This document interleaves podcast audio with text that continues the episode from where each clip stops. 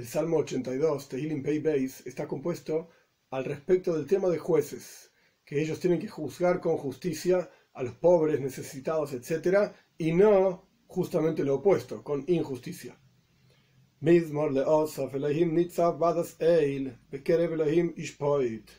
Un cántico para Asaf, Dios está parado firme en la congregación divina. Congregación divina se refiere a los jueces, justamente, o Adas Keil puede ser la congregación poderosa, que también se refiere a los jueces que tienen el poder, que Dios mismo les otorga el poder y está junto a ellos en el momento que están juzgando para impartir justicia en el mundo. Y por eso continúa diciendo, en medio de los jueces, el Ekim en este lugar quiere decir jueces, él juzga, Dios. Veis, dos. ¿Hasta cuándo van a juzgar en forma injusta? Y, traducción literal, el rostro de los malvados van a elevar Sela. ¿Qué significa elevar el rostro de los malvados? Significa adular, significa ser parciales. ¿Cuándo van a, ¿Hasta cuándo van a continuar haciendo injusticia en sus jueces? Entonces, incluso si Dios está, Dios está en medio de los jueces, Nitzav Badas Keil está parado firme en la congregación poderosa, divina, etc. Sin embargo, los jueces igual juzgan con injusticia. Y por lo tanto, lo que deberían hacer es Gimel 3. Oni Juzguen al pobre, al huérfano. Oni es el necesitado, Rosh es que le falta todo, es decir, necesita todo, Atzdiku, sean justos con ellos. Dalet 4. Paltu evioin miyad reshoim hatzilu. Salven al pobre también. Son todas palabras que representan lo mismo. Dal, oni, rash. Representan la pobreza, la necesidad, la falta de todas las cosas. Entonces, paltu dalbe evioin. Rediman, salven al pobre y al necesitado de manos de los malvados, sálvenlos. Hey, 5. Lo yodu yavinu, y salahu y Moistu Mois de Yares. Los jueces estos, que son injustos, no saben y no entienden, en la oscuridad andan y se inclinan, es decir, se reclinan, como que se van cayendo todos los fundamentos de la tierra, porque la tierra entera está parada sobre la justicia. Es uno de los fundamentos, como dice Pirke Ovis en la ética de nuestros padres, la justicia es uno de los fundamentos en los cuales se sostiene todo el mundo. Vov 6. Elohim Atem, Elien Kulchem. Yo dije, Elohim, o puede ser poderosos, o como Dios mismo, como vamos a explicar más adelante, son ustedes, como los malachim, como los ángeles, a través de que Dios entregó la toira, entregó las leyes para toda la humanidad. En el mundo, para el pueblo judío, 613 preceptos, para los Bnei los gentiles que no son judíos, siete preceptos, así sucesivamente. Uno de ellos es justamente establecer tribunales de justicia. Cuando yo entregué la toira y dije, se acabó el Yetzerara, dice Dios, se acabó la inclinación al mal en el mundo, a través del estudio de toira, en la entrega de la toira, el pueblo judío en la práctica estaban en un nivel espiritual tan profundo y tan elevado que se había terminado el Yetzerara, se se había terminado la inclinación al mal, se había terminado el concepto de la muerte que inició el pecado del primer hombre, estaba listo, el mundo había llegado a su plenitud absoluta. Por eso el versículo dice, Anio lo kimatem. Yo dije, ustedes son como Dios, literalmente. Ubnei Elien Kulhem, hijos de los supremos son todos ustedes. Sin embargo, Dios estableció justicia, que el mundo tiene que sostenerse en justicia. Dios estableció una toira, una serie de leyes. Pero los jueces, que esto es de lo que estamos hablando en este contexto, no juzgan con justicia. Por lo tanto, Zain 7. Ojen ki Adam temusun sin embargo, como un hombre morirán, que se refiere a Adam Arishon, el primer hombre, que también se le dieron leyes y él no las cumplió. Y como uno de los ministros caerán, Rashi, uno de los comentaristas principales de los Salmos, explica que aquí se refiere a los primeros ministros que tampoco eran justos, o sea, ministros no necesariamente, sino líderes, gobernantes, Sarim, ministros y gobernantes. Ellos también murieron, no fueron justos y por lo tanto de la misma manera estos jueces a los que Dios dijo, el Equimatem, son como, son como yo, son como Dios. Sin embargo, como, una, como el primer hombre morirán, y como uno de los ministros o gobernantes de antaño también morirán. Y hasta aquí, digamos, las palabras de Asaf hacia los jueces.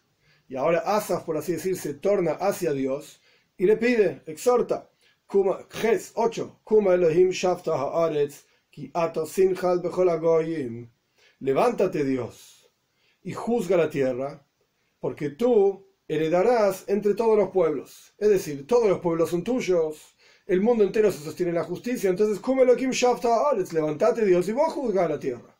¿Por qué dejas el juicio, digamos, en manos de los seres humanos? Esta es una explicación.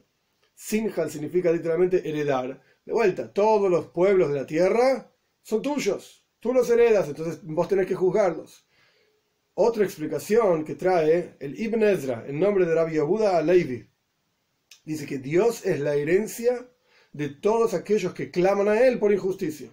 Entonces el versículo diría, Shavta Ares, levántate Dios, juzga la tierra, porque vos sos la herencia de todos aquellos pueblos que te llaman. Se refiere a todos aquellos que necesitan ayuda tuya. Este es el salmo. Ahora bien, el versículo 6 es una expresión extraña. Yo dije que ustedes son como Dios. ¿Cómo puede ser que una persona, un ser humano, sea como un Dios? No tiene ningún sentido. Nuestros sabios explican una idea muy interesante al respecto de Moishe Rabbeinu.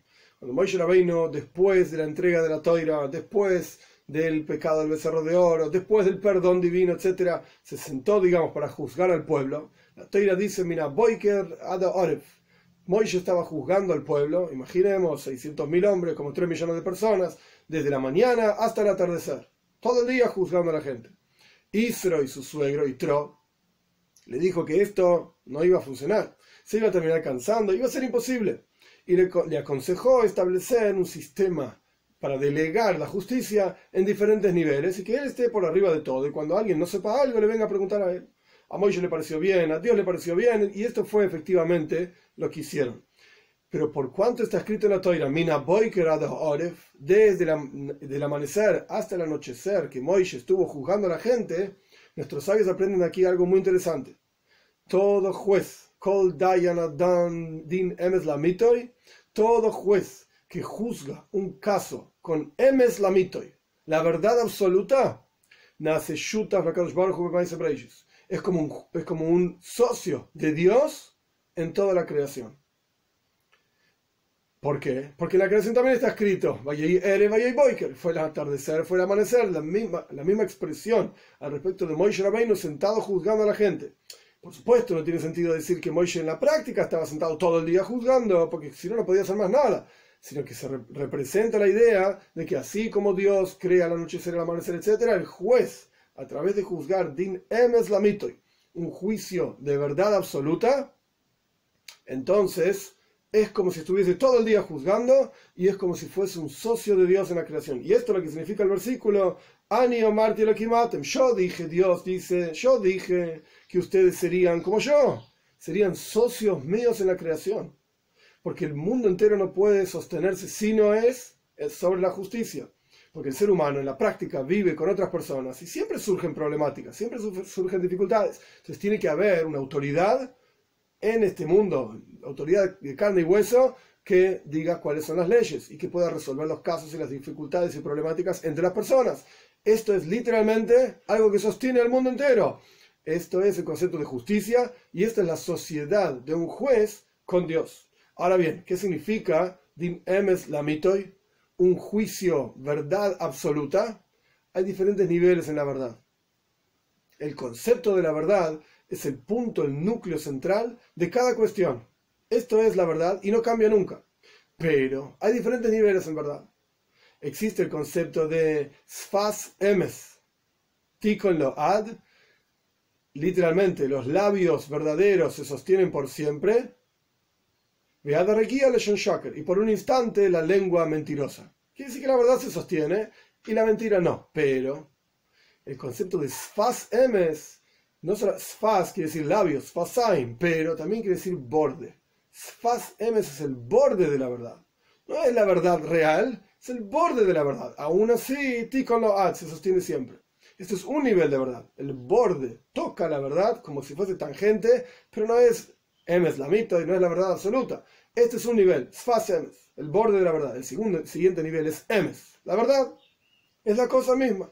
Y el siguiente nivel es emes la mito, la verdad absoluta, que no tiene absolutamente ningún cambio, ni ninguna, es el núcleo mismo de la verdad. Un juez, para realmente ser socio de Kadosh de Dios y para realmente sostener el mundo sobre la justicia, tiene que ser tan emes la un din emes la tiene que juzgar un juicio, un caso, con la verdad absoluta.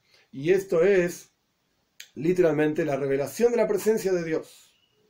Por eso está escrito que el, el sello de Dios es la verdad. Entonces cuando la persona logra observar la verdad de cada cosa, es la presencia de Dios en cada cosa, es el ocus, la divinidad de cada cosa, realmente está revelando la presencia de Dios y esto es lo que hace que se revele la presencia de Moshiach pronto en nuestros días.